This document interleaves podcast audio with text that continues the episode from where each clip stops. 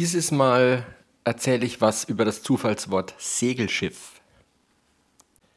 Normalerweise wäre das ein schwieriges Thema für mich, über das ich eigentlich direkt wenig erzählen kann. Aber da ich ja diese Zufallsworte immer nur als Ausgangspunkt verwende und mich dann beliebig weit davon entferne, ist es, glaube ich, doch ganz ergiebig. Also, zunächst mal auf einem wirklichen Segelschiff war ich noch nie, aber auf kleinen Segelbooten schon. Ich hatte einmal äh, eine Erfahrung mit meinem Vater noch. Da hatte sich auf irgendeinem See so eine kleine Segeljolle äh, gemietet und da sind wir ein bisschen rausgefahren. Und dann, äh, noch nicht so lange her, im Jahr 2000 ungefähr, wo ich in Santa Barbara war, da habe ich mir auch mal äh, eine kleine Segeljolle gemietet und war mit einem Holländer und mit einem Vietnamesen dann ein bisschen draußen auf dem äh, Meer, also in unmittelbarer Nähe vor der Küste von Santa Barbara. Das waren meine zwei Erfahrungen mit Segelbooten. Aber was ich eigentlich vor allem als Jugendlicher und junger Erwachsener betrieben habe, war Windsurfen. Und wenn ich an die Zeit jetzt zurückdenke, dann merke ich wirklich, wie sehr ich mich verändert habe und wie sehr ich inzwischen zum Minimalisten geworden bin. Ich hatte damals schon äh, ein eigenes Auto und ein Surfbrett und ich bin dann oft zu so einem Baggersee äh, in der Nähe unserer Stadt gefahren. Und dazu musste ich logischerweise das Surfbrett auf so einem Dachgepäckträger vom Auto montieren und dann zu diesem Baggersee fahren. Und dann beim Surfen hat man ja so einen Neoprenanzug an. Äh, ja, und da musste das ganze Surfbrett aufgebaut werden. Also eigentlich ein ziemlicher Aufwand und dann heimwärts das gleiche wieder in rückwärts.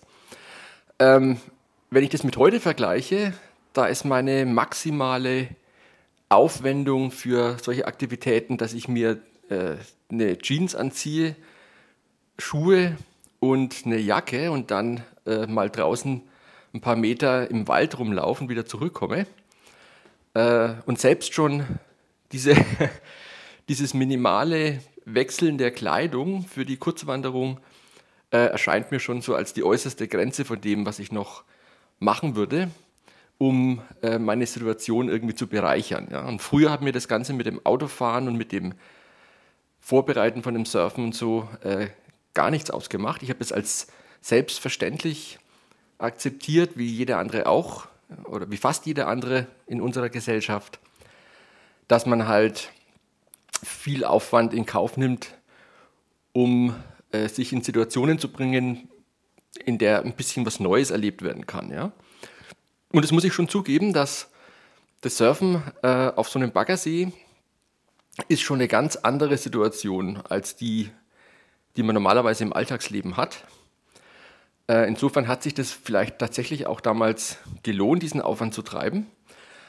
Ja, aber im Laufe der Jahre äh, bin ich in der Weise immer bequemer geworden und habe eigentlich jetzt eben überhaupt keinen Antrieb mehr, äh, was zu machen, was, was mehr als, als fünf Minuten Vorbereitung oder Nachbereitung erfordert. Ja, vielleicht sollte ich noch eine kleine Anekdote erzählen, die so meine Surfkarriere im Prinzip beendet hat.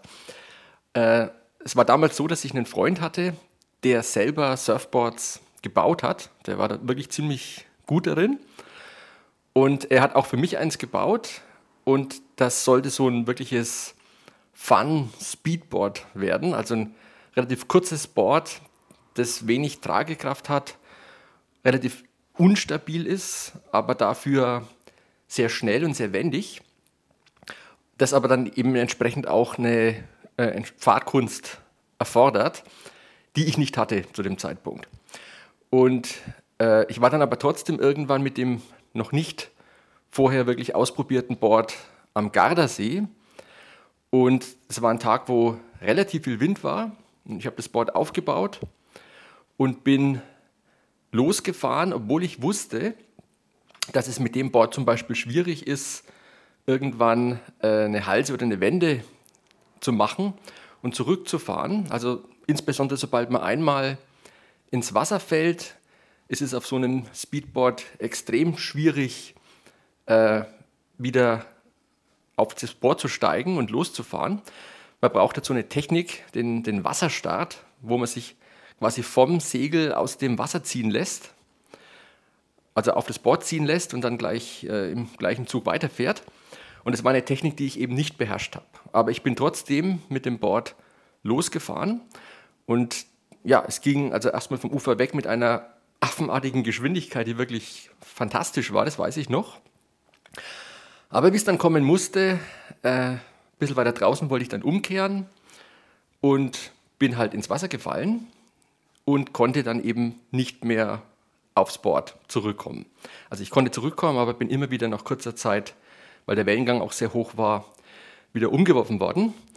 Das heißt, alles, was übrig blieb, war das Board quasi schwimmend langsam ans Ufer zu befördern, was sehr, sehr schwierig ist, weil das, das äh, Rig, das Segel, hängt dann eben in, im Wasser und äh, es ist wirklich nicht leicht, so ein, so ein Board zu ziehen.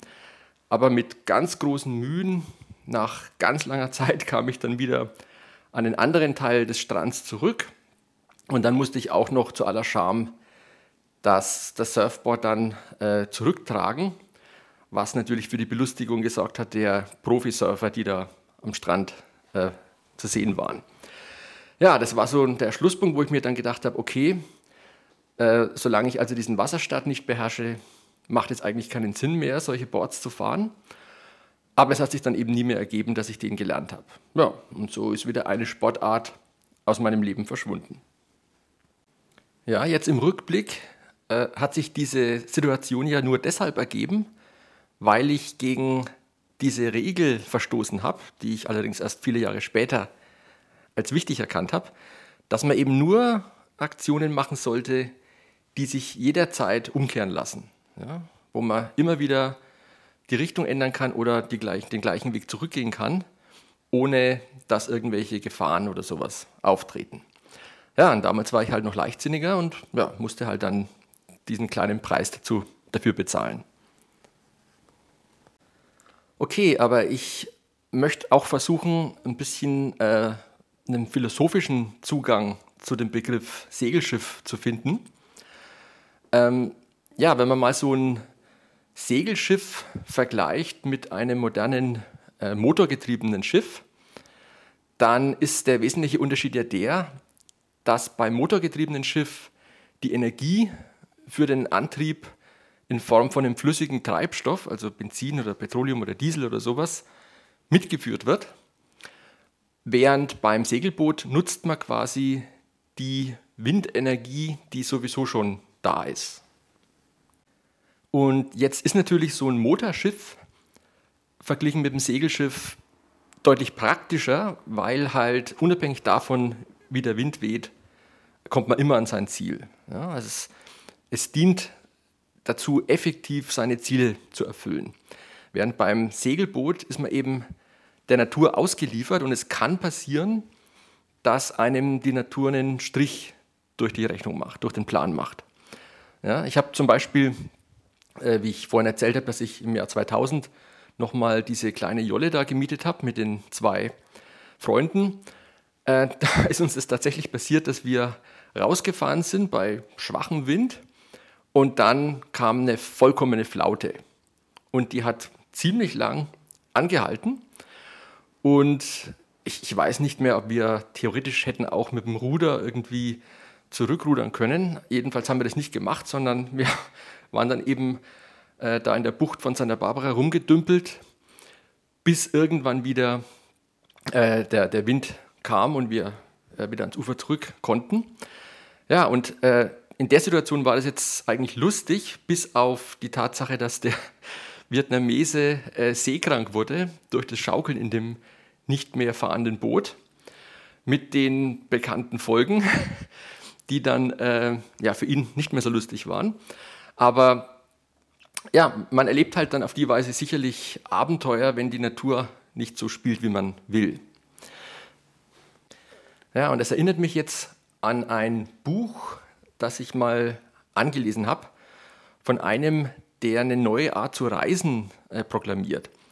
Und zwar normalerweise sieht es ja so aus, dass sich Leute ein Reiseziel aussuchen und dann steigen sie irgendwo in den Flieger und kommen dann zielgerichtet an und ziehen dann hier die üblichen Sehenswürdigkeiten und so weiter durch. Aber eine andere Möglichkeit ist, äh, man nimmt sich vielleicht ein Ziel vor und geht zum Beispiel zu Fuß oder mit dem Fahrrad grob in die Richtung, lässt sich aber äh, nicht vorher durch einen vorgefertigten Plan auf eine bestimmte Route zwingen, sondern macht äh, sozusagen den ganzen Ausflug von vielen Zufällen abhängig. Also immer wenn man irgendwas Interessantes am Weg sieht, geht man darauf ein. Wer weiß, vielleicht trifft man sogar irgendwelche Leute, kommt mit ihnen ins Gespräch, dann bringt einen das wieder auf eine neue Idee, weil die vielleicht einen Tipp haben, was es in der Gegend gibt. Ja, und so findet man also durch Zufälle geleitet ähm, immer neue Punkte in der Welt, die vielleicht ganz spannend sind und die man normalerweise nie gesehen hätte. Und am Ende kommt man vielleicht nie an dem Punkt an, den man sich eigentlich als Ziel ausgedacht hatte, aber was soll's, ja? wenn, wenn auf die Weise das Leben interessanter ist, äh, warum sollte man nicht auch ähm, ohne feste Ziele durchs Leben gehen? Ja, am Ende möchte ich vielleicht nochmal auf den Punkt zu sprechen kommen, der mir eigentlich ganz am Anfang gleich eingefallen ist, wie mein Zufallswortgenerator das Wort Segelschiff ausgespuckt hat. Und zwar hat der Nico Pech, das ist dieser Postwachstumsökonom, von dem ich schon mal in einer anderen Podcast-Folge erzählt habe.